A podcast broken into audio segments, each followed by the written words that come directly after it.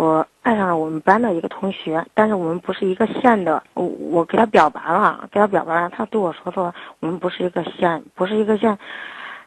再者说了，他说你个头稍微有点低，我呢个头也不是太高，所以说我想找个稍微高一点的，为了就是不影响后代。这一点呢，我非常理解，因为确实我个头不是太高嘛啊，嗯，一米五五，所以说，嗯，我也认了啊，我心里，但是我我。心里我确实确实非常爱他，嗯，毕业之后呢，嗯，我还是一直把这份爱埋到心里。后来就是我们学校的一个老师给我介绍了一一个男孩，我们相处了一段时间，我感觉还可以，就是从性格上我也比较喜欢那种性格，因为我刚才喜欢的那个那个男孩和他的性格差不多，都是那种不善言谈的那那种啊，比较稳重的那种男孩，所以说我也很喜欢。我们结婚之后呢，就是但是呢，我心里呢一直忘不了那个男孩吧。我一直呃希望他能啊，就是超过他那那种感觉。呃，有一假如说哪一点比不上他，我心里都啊非常不好受，非常气愤，并且呢，我听说我的那个嗯我喜欢的那个男孩呢，结婚之后呢是和和一个老师结婚了。和一个老师结婚呢，我呢，我也是个老师，所以说，我我在教学上啊，我就是非常努力，就是想把自己的工作做好。同时呢，其实说心里话，我也有那么一点点，让他就是嗯，看看我我到底是不是那种。不优秀的那种女孩，所以说我一直非常努力。就在我们乡吧，每次考试，我们我所教的那个班啊，每次考试没有一次就是不得奖的。也从这一点可以肯定，嗯，就是我的能力还算可以。所以说我从心理上啊，也很想让我爱人也超过他那种意识。也许我的这种心理不对，嗯，后来呢，就是去年我参加那个函授，我我想拿本科哈，参加函授了。恰巧呢，他妻他他妻子也参加函授了，像我们考到一个地方了，考到一个学校了，并且呢，我们租房啊什么，恰巧在一块儿，跟以前我们不认识，嗯，从谈话中我才知道，他就是我所喜欢的那个男孩的他他妻子啊，嗯，有一次我们在谈起以以往的往事，我他对我说，其实他所嫁的那个他不是真心喜欢的。呃，也就是他为了就是能就是图图那种利益，因为那个男孩他他爸是嗯教育局的，在教育局工作，嗯为他自己以后晋级呢非常有好处，所以说他他才和他结婚。我这样一听啊，我心里也酸溜溜的，非常不好受。你看，我想着，你看我所喜欢的那个男孩，我那时候就想，假如他真的得病了怎么样，我。就愿意，哪怕是给他用自己的生命去换他的生命，我都愿意。所以说，我我当得知他说，呃，那个和一个就是不喜欢的人结婚，真心里感到酸溜了。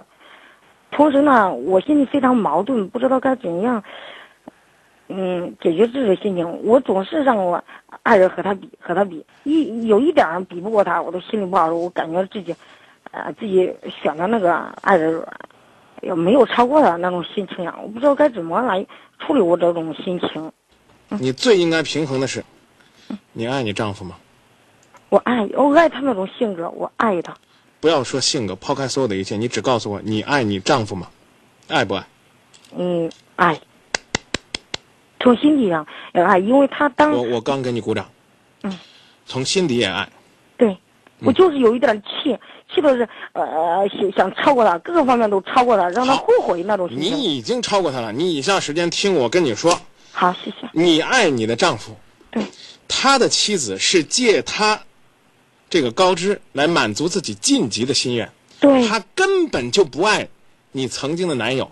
对，他们两个之间是结合之后慢慢在这培养。至于他们感情是否理想，我们不做评论。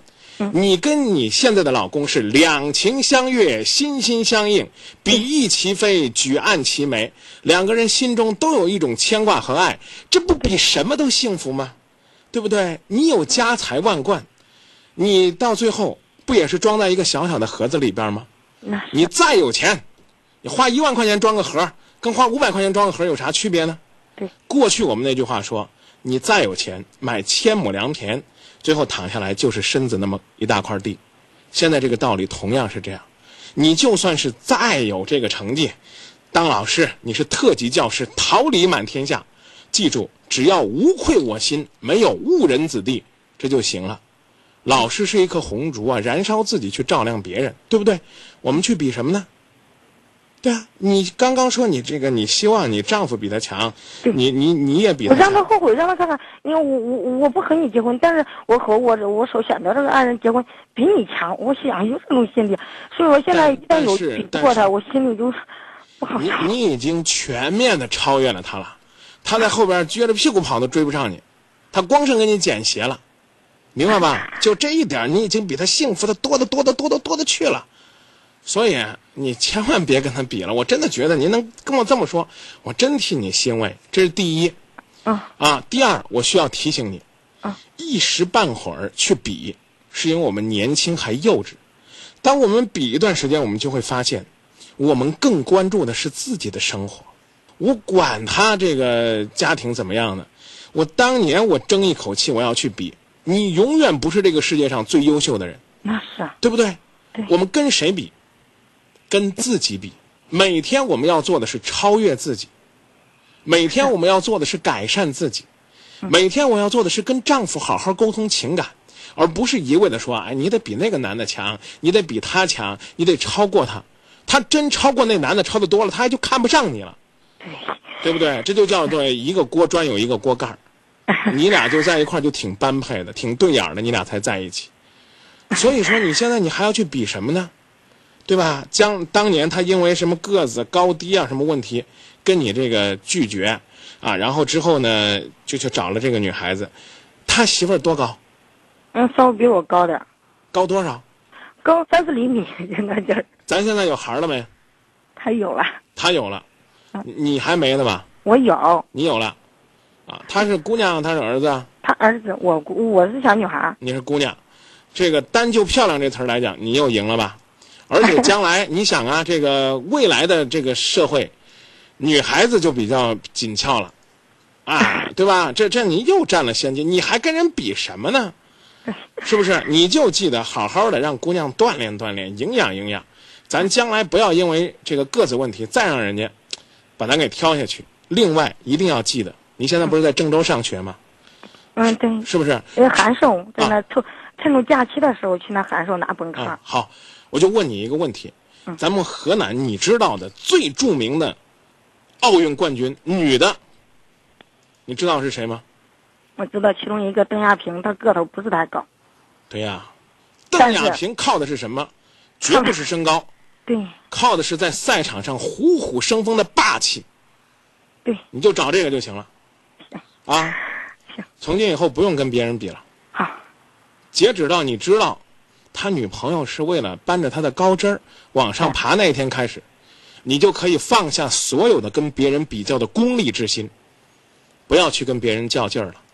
嗯，你教育身边的孩子也是这样，不要去跟人比成绩，不要去跟人比多少个得奖的，我们要看我们造就了多少社会的有用之才。二八幺七说：“大姐，没必要不平衡，你们各有所失。你失去了你爱的，而他失去了爱他的。他现在是自己没有福分，而你虽然经历了一次被拒绝的这种挫折，但是你却找到了自己的爱，对，好吧？好，谢谢，希望你多想想你们日子里边的幸福快乐。好，然后呢，从今天开始，我建议，从今天咱们通完电话开始，嗯，咱以后咱咱咱就啥都不跟他们比了，行，好不好？好好过日子，行，啊，祝你们爱情甜蜜幸福，好，孩子茁壮成长，事业飞黄腾达，桃李芬芳满天下。好，谢谢，再见啊！好，再见。